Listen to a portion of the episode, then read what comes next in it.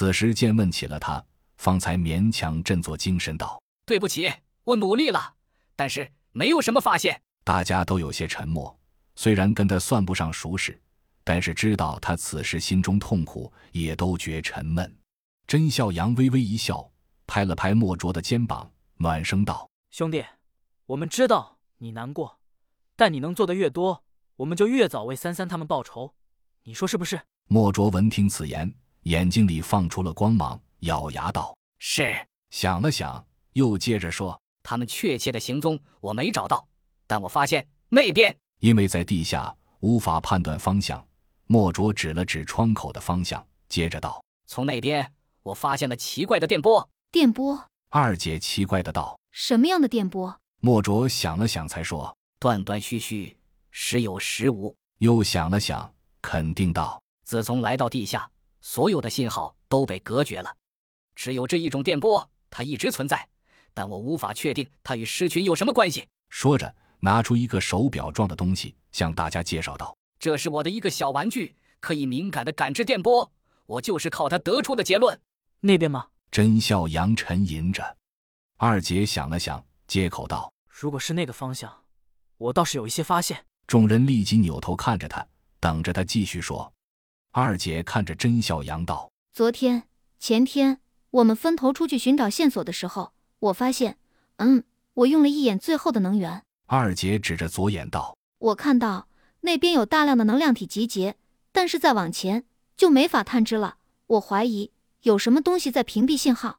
与头顶上的屏蔽信号方式相同。没错，完全一样。众人望着他，洛奇和穆以成不知道他的一眼意义何在，其他人，尤其是莫卓，却一清二楚。他一拍大腿，接着道：“那边有屏蔽墙，对吗？我没有搞错，就在那边，一定在那边。”说完，盯着甄笑阳，面容急切，恨不得立即杀过去，把这些东西赶尽杀绝。以为三三在天之灵，甄笑阳点点头，沉默了。那个方向恰恰是他最担忧的方向，因为其他方向的建筑都有规律，只有那边杂乱无章。他前天探查过一次，可能前一段还是高楼大厦，过去就是一片贫民区，犬牙交织，易守难攻。真的要闯那边吗？想到这些，甄笑杨沉默不语。见状，最了解情况的二姐继续说道：“那边的情况，我多少有些了解。我认为，如果真的要闯那个方向，我们可能要面对很多，或者说更多危险，来自于未知的危险，或者……”说到这里，他扭头望着甄笑阳，或者这根本就是一场骗局，一个陷阱。甄笑阳接着说道：“如果是我们布局，会故意弄出这么一个大张旗鼓的龙门阵，等着对方自投罗网吗？”现实吗？众人沉默。的确，这一切看起来太显而易见，纯粹到不真实。谁能保证这不是敌人欲擒故纵的陷阱呢？洛奇忽然道：“那么你想怎么应对？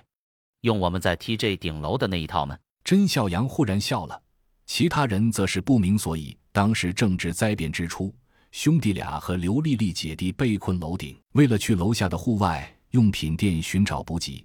他们安排刘金强在楼顶制造噪音，吸引走了大批的丧尸，其余人却借机潜入户外用品店，满载而归。